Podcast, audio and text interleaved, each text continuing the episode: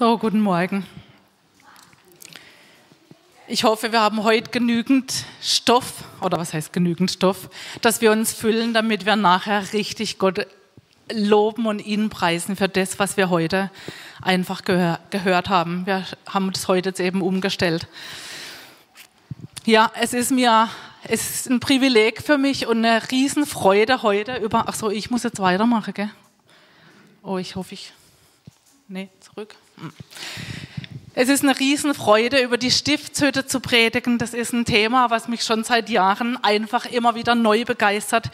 Wir haben vor einigen Jahren im Kindergottesdienst dieses Modell, was da vorne steht, mit den Kindern zusammengebaut und da haben wir das durchgenommen und schon dort habe ich gesehen, oh, das ist ja wie ein Fass ohne Boden. Wenn man da anfängt zu graben und zu lesen und die ganzen Gegenstände und was die Symbolik und oh, Gottes Plan dahinter und alles. Ich war angefressen sozusagen.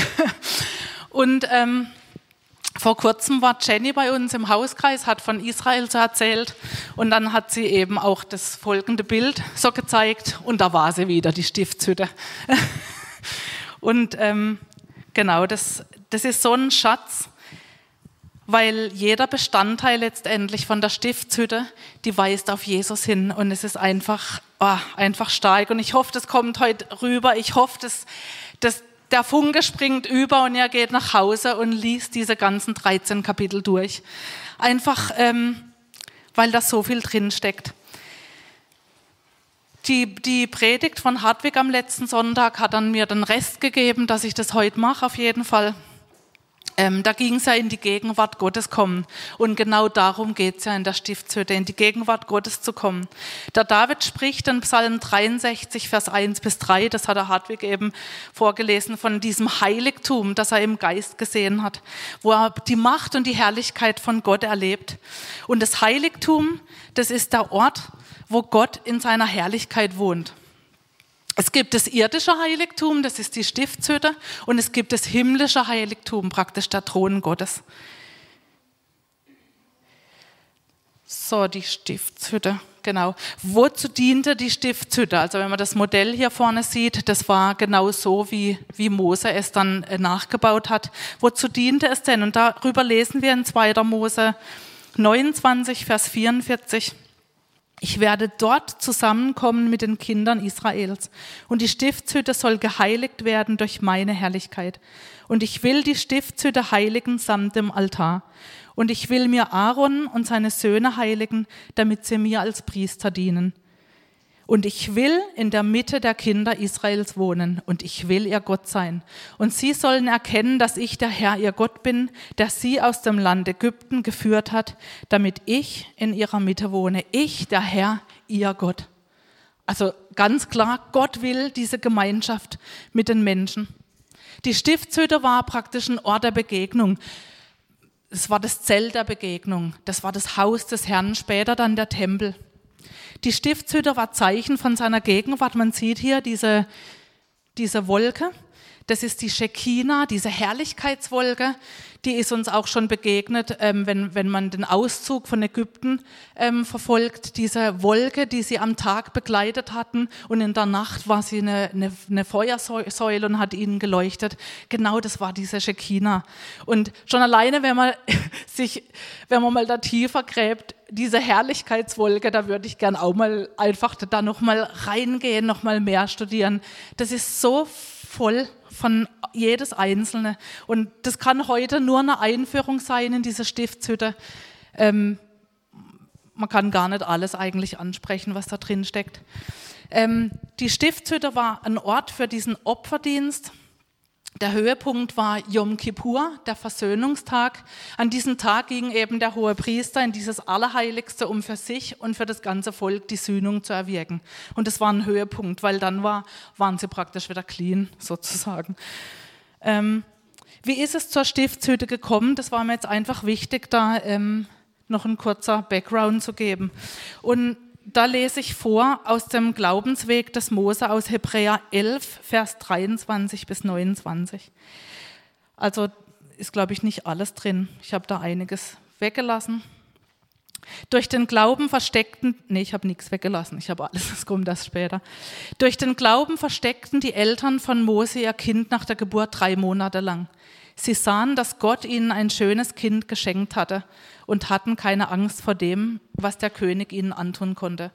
Durch den Glauben weigerte sich Mose, als er erwachsen war, sich als Sohn der Tochter des Pharaos bezeichnen zu lassen. Er zog es vor, mit dem Volk zu leiden, anstatt sich dem flüchtigen Vergnügen der Sünde hinzugeben. Er hielt die Leiden, die auch Christus auf sich nahm, für besseren Reichtum als die Schätze Ägyptens, denn er sah der großen Belohnung entgegen, die Gott ihm geben würde. Durch den Glauben verließ Mose das Land Ägypten. Er hatte keine Angst vor dem König, sondern er ging unerschütterlich weiter, weil er den Blick fest auf den richtete, der unsichtbar ist. Durch den Glauben befahl Mose dem Volk Israel, das Passa zu halten und die Türpfosten mit Blut zu bestreichen, damit der Engel des Todes ihre erstgeborenen Söhne nicht tötete. Durch den Glauben zog das Volk Israel durch das Rote Meer, als wäre es trockenes Land. Doch als die Ägypter sie verfolgten, ertranken sie alle. Hier ist kurz der Weg von der Wüstenwanderung des Volkes Israel, von, von Goshen ausgehend, von Ägypten über das Rote Meer, dann durch die Wüste bis zum Horeb, bis zum Berg Sinai. Das Volk war eben, wie vorher schon erwähnt, tagsüber mit der Wolkensäule unterwegs, nachts mit der äh, Feuersäule, dieser Shekinah.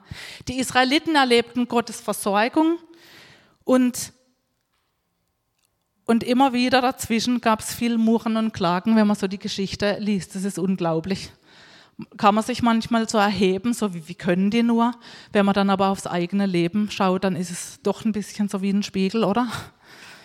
Ähm, die Israeliten kamen eben bis zum Berg Sinai. Sie lagern dort am Fuß des Berges und dort ähm, bietet dann Gott dem Volk einen Bund an. Er ruft Mose auf den Berg und dann gibt er ihnen praktisch das Angebot. Ihr sollt mir ein Königreich von Priestern, ein heiliges Volk sein. Daraufhin gibt es eben diese, dieser Bundesschluss am Sinai. Gott verspricht, für die Israel zu sorgen, sie herauszuziehen, das besondere Volk. Er wollte eigentlich ein Beispiel setzen für alle Nationen, wer er ist, seine Herrlichkeit zeigen, sein, dass, dass die anderen Völker an dem Volk Israel sehen, boah, da gibt es einen lebendiger Gott. Und das Volk Israel versprach seinerseits, jawohl, wir gehorchen, wir wollen genau alles tun, was du befohlen hast. Und dann schreibt der Mose die Worte des Bundes auf, die er äh, von Gott bekommen hat. Wir kennen die. Ich bin der Herr, dein Gott, der dich aus der Sklaverei in Ägypten befreit hat. Du sollst außer mir keine anderen Götter haben. Du sollst dir kein Götzenbild anfertigen von etwas, das im Himmel, auf der Erde oder im Wasser oder unter der Erde ist. Du sollst sie weder verehren, noch dich vor ihnen zu Boden werfen, denn ich, der Herr dein Gott, bin ein eifersüchtiger Gott. Und so errichtet Mose, oh, und so errichtet Mose einen Altar mit Brandopfer, Friedensopfer. Dann besprengt er den, den Altar mit dem Blut, mit so einem Isop, mit so einem Zweig. Dann besprengt er das Volk und beschließt im Prinzip diesen Bund mit Blut, Blutbund. Ja. Dieses Blut besiegelt den Bund, den der Herr mit euch geschlossen hat, indem er euch diese Gesetze gab. Und dann ruft Gott den Mose schon wieder auf den Berg und dort bleibt er dann 40 Tage und 40 Nächte. Und was macht er in dieser Zeit? Er bekommt von Gott genaue Anweisungen über diese Stiftshütte. Die Israeliten sollen mir ein Heiligtum errichten, damit ich bei ihnen wohnen kann. Das Heiligtum und seine Einrichtung soll dir genau so anfertigen, wie ich es dir zeigen werde. Also das war eine Kopie, er hat, er hat das Original im Himmel gesehen und genau so hat er diese Kopie auf der Erde praktisch ähm, erstellt. Und was und was macht das Volk Israel in dieser Zeit? Genau als er da oben auf dem Berg vor Gott liegt und diese Anweisung bekommt, dass Gott bei ihnen wohnen will, was macht das Volk Israel?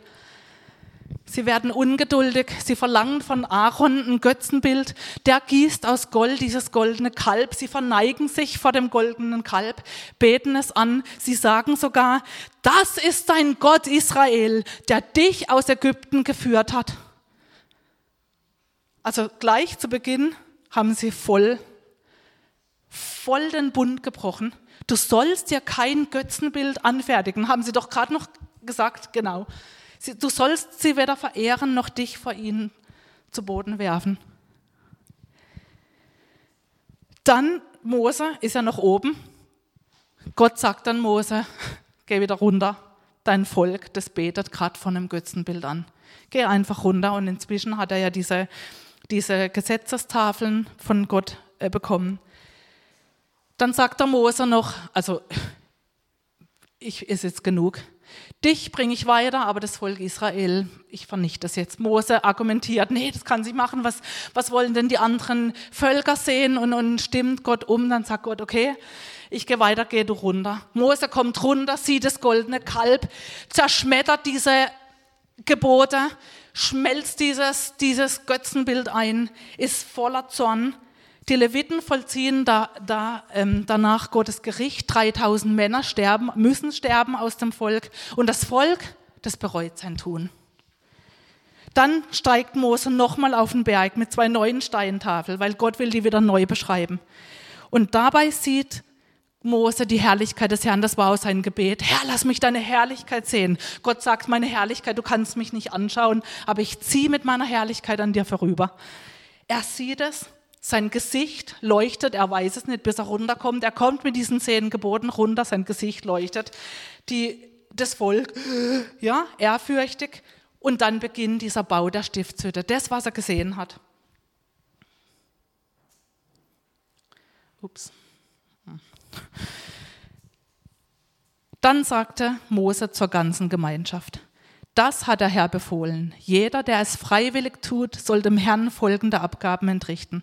Gold, Silber, Bronze, violettes Purpur und karmesinfarbenes Garn, feines Leinen, Ziegenhaar, rot gefärbte Widerfelle und Seekuhhaut. Seekuhhaut.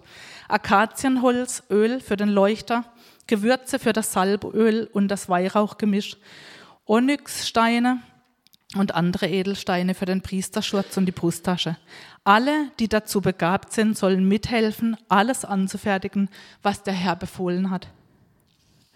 Und Gott gab auf dem, auf dem Berg Mose die Anweisungen für die Stiftshütte von innen nach außen. Er hat innen angefangen, im Allerheiligsten. Das Allerheiligste mit der Bundeslade. Die Bundeslade, in der Bundeslade waren mehrere Gegenstände. Wisst ihr, was da drin war? Die Gesetzestafeln, der Stab Aarons und ein Krug von dem Manna. Dann war auf, dem, auf der Bundeslade war der Sühnedeckel mit diesen zwei Cherubim. Und an Yom Kippur ist der hohe Priester da reingegangen, hat Blut besprengt auf den Boden um sich zu heiligen, hat den Sühnedeckel besprengt und hat dadurch praktisch Sühnung er, er, erworben für, für das ganze Volk. Dann hat er ihm das Heiligtum gezeigt. Das Heiligtum und seine Geräte. Darin stand ein Schaubrottisch mit zwölf Schaubroten, ein goldener siebenarmiger Leuchter, das ist die Menora, und ein goldener Räucheraltar, wo dann geräuchert wurde. Dann die Stiftshütte. Das gab einen Scheidevorhang, das sieht man hier. An vier Säulen war ein Scheidevorhang zwischen Heiligem und Allerheiligem. Das war auch der Scheidevorhang, der zerriss, als Jesus am Kreuz starb. Dann war ein Vorhang vorne am Zelt. Hm, jetzt geht's nicht mehr. Ah, doch. Ah, das ist die Verzögerung, wo du gesagt hast. Zurück. Nee, Entschuldigung. Jetzt. Vorne am Zelt gab es auch wieder einen Vorhang zum Eingang zum Heiligen, zum Heiligtum. Darüber waren Zeltdecken und zwar vier Stück. Die unterste war eine, eine kostbare Cherubimdecke Da hatten die Priester von innen dann im, im Allerheiligsten, war die verziert mit lauter Cherubim aus Purpur. Super kostbar. Da kann man gar nicht, noch nicht drauf eingehen. Das ist, das soll, wie gesagt, einfach eine Einführung sein heute, was die Stiftshütte überhaupt ähm, bedeutet, so im Großen und Ganzen. Diese Zelldecken haben auch wieder eine Bedeutung. Also erst die Cherubimdecke, dann kam eine weißen Ziegenfellhaardecke, eine Ziegenhaardecke, dann eine rot gefärbte Witterdecke, die rote, und darüber eine Seekuhfelldecke. Sehr unansehnlich, aber robust. So, dann hat er ihm gezeigt diesen Grundriss von Stiftshütte und Vorhof. Der Grundriss, das sind zwei Quadrate, 25 mal 25 Meter und jeweils die, das Quadrat in der Mitte ist im Allerheiligsten der Altar und im Vorhof der Brandopferaltar. Ich finde, das, das ist so nur eine Kleinigkeit, aber mich begeistert sowas, weil es einfach Gottes Genialität zeigt. Der Mittelpunkt war das. Und dann der Vorhof mit seinen Geräten. Da waren Schlachtbänke von den Priestern, da war der Brandopferaltar, weil jede Sünde brauchte ein Opfer für Gnade und Versöhnung. Dann gab es das Waschbecken. Damit ähm, haben sich die Priester praktisch reingewaschen, bevor sie ins Heiligtum gegangen sind. Und dann war da die Umzäunung um die ganze Stiftshütte. Das heißt, es gab eine Unterscheidung innen und außen. Es gab einen drin und es gab einen draußen. Und es gab nur einen einzigen, eine einzige Tür. Es gab nur einen Eingang in diesen, zur Stiftshütte.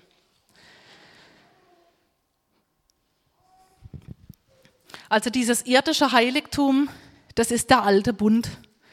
Die Stiftshütte, später dann der Tempel.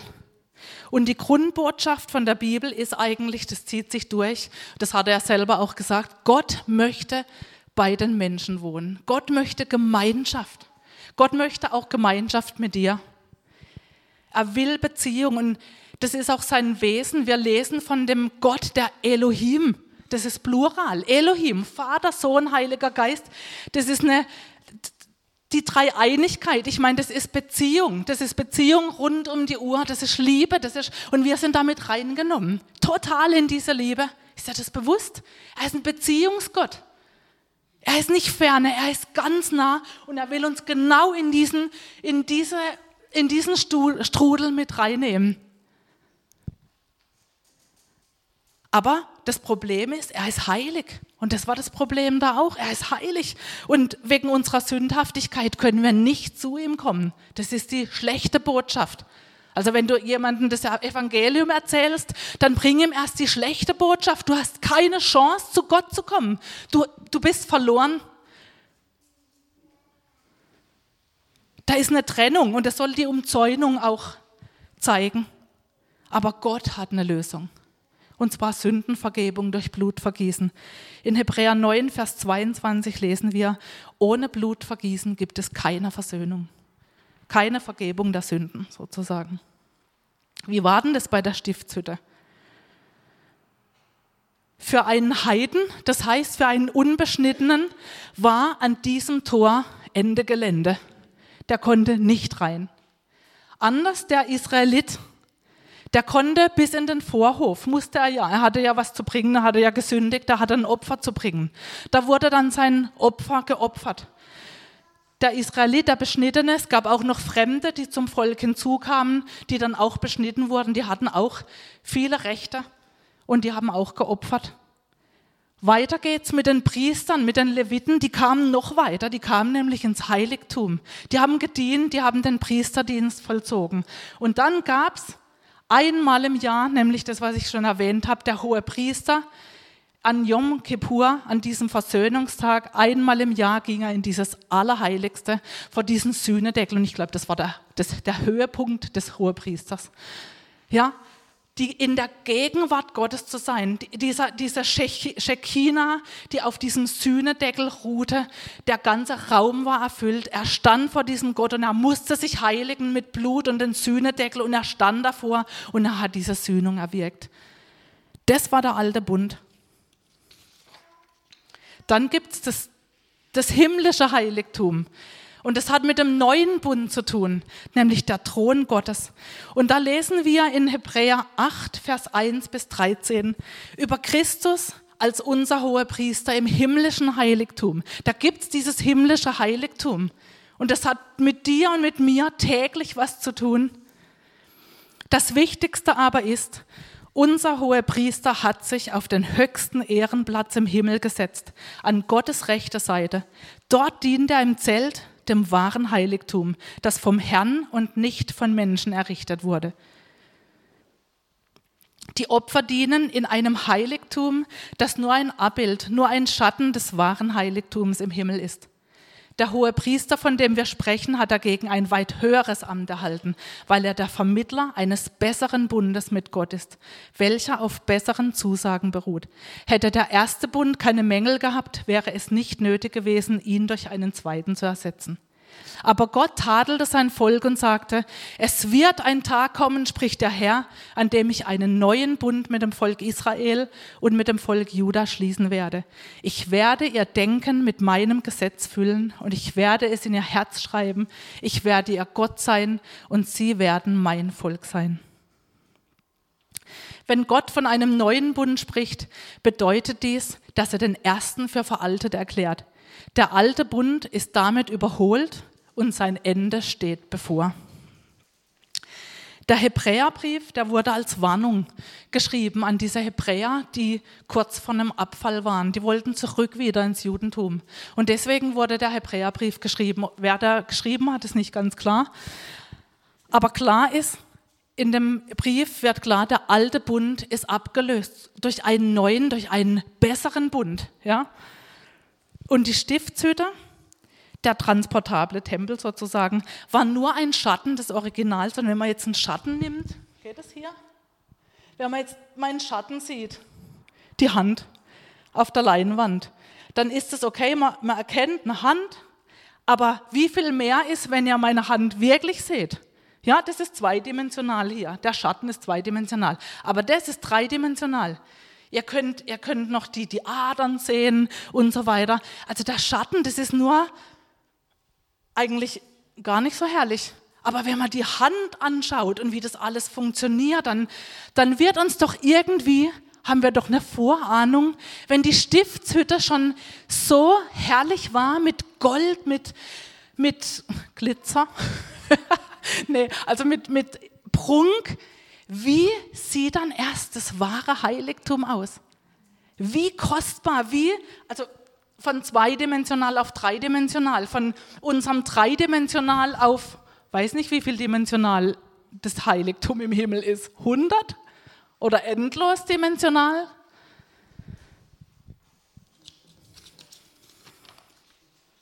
Alles in der Stiftshütte weist auf Jesus hin. Es geht um Jesus.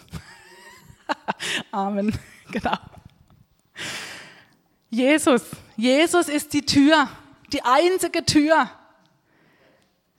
Jesus ist das Passalam, das geschlachtet wurde auf dem Brandopferaltar. Jesus ist das lebendige Wasser. Er ist auch das Wort. Deswegen steht auch in der Bibel, ihr seid schon rein durch das Wasserbad im Wort. Er ist das Wort. Er ist Wasser, er ist lebendiges Wasser. Er ist das Licht der Welt, diese Menora. Das, das Heiligtum wurde, war, da war keine Lampe oder Laterne drin. Die Menora hat den Raum hell gemacht. Also die Lampen natürlich auf ihr. Jesus ist das Brot des Lebens. Das zeigen die Schaubrotische. Jesus ist unser Vertreter im Gebet. Das zeigt der Räucheraltar. In der, in der Offenbarung lesen wir, dass die Gebete der Gläubigen gesammelt werden in einem, als, als, also in einem, wie heißt In einem Räucher, Räucherschale, genau, Räucherschale. Jesus ist selber Gott, er ist Yahweh also mich begeistert es, ich weiß nicht, wie es mit euch ist, aber ich finde es so genial, wie alles, so eigentlich das ganze Alte Testament, da geht es durch, da ist ein roter, roter Faden durch, da, da passiert doch nichts irgendwie äh, zufällig. Ja, das Leben von Menschen dient dazu, auf was hinzuweisen, was die Menschen später dann sehen. Das begeistert mich. Die ganzen Verheißungen, ja, obergenial. Und anhand der Stiftshütte können wir eben das Erlösungswerk von Jesus nochmal neu begreifen. Und damit wird klar, Jesus ist der einzige Weg. Ich habe das dann nochmal aufgezeichnet. Jesus ist die Tür. Er gab sein einmaliges Opfer. Der Vorhang ist zerrissen zum Allerheiligsten und dann dadurch haben wir Freimütigkeit zum Eingang ins Heiligtum. Das Heil wird allen Menschen angeboten. Da ist nicht Ende Gelände für den Heiden. Jeder darf durch. Da ist weder Mann noch Frau, weder Jude noch Grieche, weder, weder irgendwas noch sonst was. Jeder darf zu ihm kommen. Kommt her zu mir alle, die ihr mühselig und beladen seid. Ich will euch erquicken, sagt Jesus. Die Tür ist für jeden offen, aber durchgehen, und das wissen wir, muss jeder einzeln für sich. Ich kann nicht für dich glauben, du kannst nicht für mich glauben. Jeder trifft die Entscheidung vor, vor dem Gott allein. Kann jemand jede Woche in Gottesdienst kommen und aber niemals so durch diese Tür gegangen sein? In Johannes 14, Vers 6 steht, sagt Jesus, ich bin der Weg, die Wahrheit und das Leben. Niemand kommt zum Vater, denn durch mich. Es gibt nur diese einzige Tür. Und das sehen wir auch, diese Rettungstür sehen wir auch schon bei, zum Beispiel bei Noah mit der Arche. Da gab es diese eine Tür, diese große Arche und alle mussten durch diese Tür. Und dann heißt es, und Gott schloss die Tür. Also er hat die Tür von außen geschlossen. Es gibt ein zu spät. Es gibt ein zu spät, Gott schließt die Tür. Aber solange wir leben, ist die Gnade da. Wir leben in der Gnadenzeit. Und lass uns das ernst nehmen. Auf der einen Seite ernst nehmen, dass wir wirklich für unsere, für die Leute um uns herum beten, dass sie zur Erkenntnis kommen, dass sie wirklich erkennen, sie sind Sünder, sie müssen durch die Tür. Auf der anderen Seite wieder Hebräer, Briefschreiber an die Hebräer, bitte kümmert euch drum, fallt nicht ab, fallt nicht wieder zurück, wie das Volk Israel. Äh, in Ägypten hatten wir viel mehr Essen, äh, ja, zurück nach Ägypten. Nein, wir wollen nicht zurück nach Ägypten. Wir wollen nicht zurück in die Sklaverei. No way. Vorne, Flucht nach vorne. Und Jesus sagt, Vater in dem hoherpriesterlichen Gebet, ich möchte, dass die, die du mir gegeben hast, bei mir sind, damit sie meine Herrlichkeit sehen können. Jesus will, dass du seine Herrlichkeit siehst.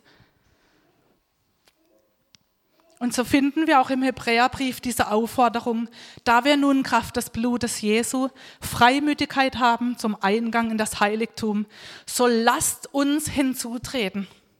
Das ist was Aktives. Lasst uns hinzutreten zum Thron der Gnade, zu diesem Gott. Weil alle Voraussetzungen, in dieses Allerheiligste zu kommen, die sind durch Jesus vollkommen erfüllt. Du bist frei, da reinzukommen, weil du bist gerechtfertigt, du bist geheiligt, und deswegen heißt, lasst uns hinzutreten durch den Vorhang ins Allerheiligste. Wer ist der Vorhang? Jesus ist der Vorhang. Durch Jesus. Jesus hat den Vorhang zerrissen. Jesus ist unser Vorhang. Und das Ziel ist nicht irgendwie Jesus, also auch, er ist ja auch Gott, aber das Ziel ist, er ist der Weg zum Vater. Diese Herrlichkeit bei dem Vater im Himmel, das ist doch das Ziel, diese Gemeinschaft mit ihm. Und in dieser Gegenwart da werden wir verwandelt. Und das hat auch Hartwig ähm, schon vorgelesen letzten Sonntag. Von uns allen wurde der Schleier weggenommen, sodass wir die Herrlichkeit des Herrn wie in einem Spiegel sehen können. Und der Geist des Herrn wirkt in uns, sodass wir ihm immer ähnlicher werden und immer stärker seine Herrlichkeit widerspiegeln. Willst du das? Ich will's auch. Und er hat Hartwig hat letzten Sonntag einen Satz gesagt, den will ich hier auch nochmal wiederholen. Wir brauchen eine persönliche Begegnung mit dem Herrn, um tiefgehend verändert zu werden. Und genau das ist der, der Vers. Nicht durch Anstrengung, nicht durch Leistung, nicht durch Frommsein oder so tun, als ob oder ja, irgendwie hingegeben. irgendwie so eine Show. Man wird auch nicht verändert unbedingt, wenn man von Seminar zu Seminar pilgert. Nur hören, Wissen vermehrt. Heute, heute Morgen geht es auch nicht um Wissen vermehren. Es soll treffen, dieses Wort soll treffen. Diese, boah, immer, dass man da tiefer geht, dass man dieses, dass man Jesus drin sieht. Man wird verändert in seiner Gegenwart. Genau das ist, was wir brauchen. Der, und das ist auch der Ort, an dem wir wirklich gesättigt werden. Die Frage heute Morgen an dich, wo, wo bist du? Bist du drin oder draußen, mal so ganz grundsätzlich? Bist du durch diese Tür gegangen? Wenn du schon drin bist, bist du der oder die, die sich im Vorhof aufhält, die ständig Leute sieht, die da ins Heilige und Allerheiligste reinrennen und du siehst, ah ja, ihr Angesicht leuchtet, ja, hm. ja, dann geh rein. Es ist frei, der Weg ist frei. Bist du vielleicht jemand, der im Vorhof ist? Ja, ich bin drin, aber du stehst am Zaun, schaust dauernd, was so draußen abgeht, schaust dir die, die draußen sind, an. Oder bist du jemand, der ins Heilige reingeht, aber das reicht dann schon. In dem Heiligen da so ein bisschen, aber so ins Allerheiligste bist du noch nicht vorgedrungen. Oder bist du jemand, der immer wieder in das Allerheiligste reingeht und du erlebst Gottes Gegenwart, du wirst dort tatsächlich gesättigt. Das ist der Ort, an dem dein, dein, dein, das ganze Aufgewühlte zur Ruhe kommt, wo du einfach bist, wo du einfach atmest, wo du gar nichts mehr sagst. Du brauchst gar nichts mehr zu sagen, weil er da ist, du bist da, alles. Bitte? Und nur die Liebe, die Liebe, du, ja, man ist einfach, ich kann das gar nicht anders erklären, man ist einfach.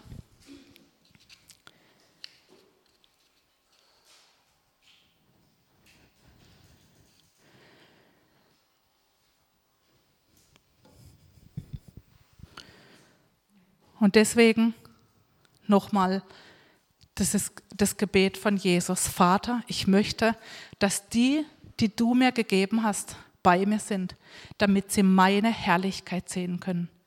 Und das ist mein Gebet, Herr, dass, dass wir solche sind, die deine Herrlichkeit sehen wollen, die nicht sich im Vorhof rumdrücken, sondern wir wollen in das Allerheiligste, wir wollen zu dir, wir wollen vor deinen Thron. Wir wollen wie Maria zu deinen Füßen sitzen und dir zuhören, dich anschauen. Herr, wir wollen zu dem Ort, wo, wo es einfach nur heißt, du allein genügst. Einfach auf dich zu schauen reicht, wo wir dich genießen. Herr, und da, wo wir, wo wir überhaupt dich noch nie genossen haben, da bete ich, dass das kommt, dass der Wunsch nach dem, nach dem Genießen, deine Gemeinschaft genießen, dass der geweckt wird heute Morgen dass diese Leidenschaft geweckt wird, einfach in eine intime Beziehung mit dir reinzutreten. Ich danke dir, dass von dir aus alles getan ist. Ich danke dir für das Bild von der Stiftshütte oder das, das ist ja Wirklichkeit gewesen.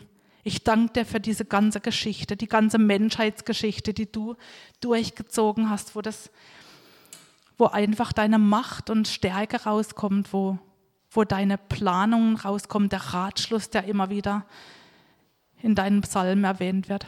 Herr, wir lieben deinen Ratschluss mit uns als Menschen. Wir lieben deine Verheißungen. Wir lieben dich, weil du selber das Wort bist. Du bist die Wahrheit und alles, was du verheißen hast, es wird geschehen. Wir glauben das. Wir ehren dich, wir loben dich. Und Herr, ja, was bleibt uns da? Es bleibt uns Lobpreis. Und wir wollen dich von ganzem Herzen, mit ganzer Seele, mit unserem ganzen Sein anbeten und dir die Ehre geben und sagen, du, du bist mein Gott. Amen.